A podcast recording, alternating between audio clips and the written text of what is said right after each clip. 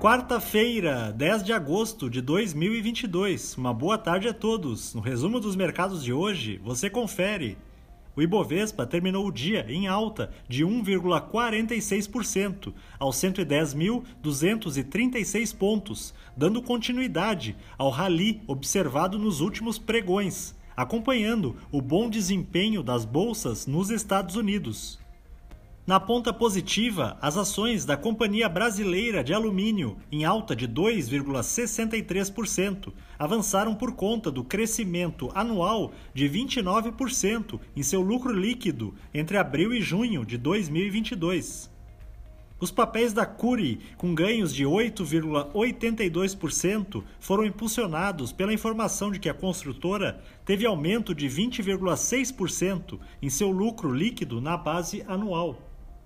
Na ponta negativa, as ações preferenciais da Copel, em baixa de 1,92%, recuaram diante do prejuízo líquido de 522,4 milhões de reais registrado pela empresa no segundo trimestre. O dólar à vista, às 17 horas, estava cotado a R$ 5,09, em baixa de 0,87%. Já no exterior, as bolsas asiáticas fecharam em baixa, repercutindo a divulgação da taxa anual de inflação chinesa, que avançou 2,7% em julho, atingindo seu maior nível em dois anos. No Japão, o índice Nikkei caiu 0,65%. Na China, o índice Xangai Composto recuou 0,54%.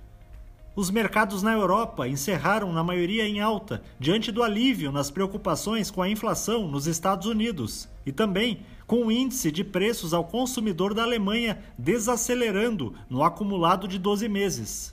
O índice Eurostock 600 teve ganho de 0,95%. As bolsas americanas terminaram em alta, se apoiando no otimismo dos investidores com a desaceleração do índice de preços ao consumidor norte-americano, que veio, inclusive, menor do que o esperado. Em julho, a inflação anual acumulou 8,5%, ante o avanço de 9,1% no mês anterior. O Dow Jones subiu 1,63%. O Nasdaq teve alta de 2,89% e o S&P 500 avançou 2,13%.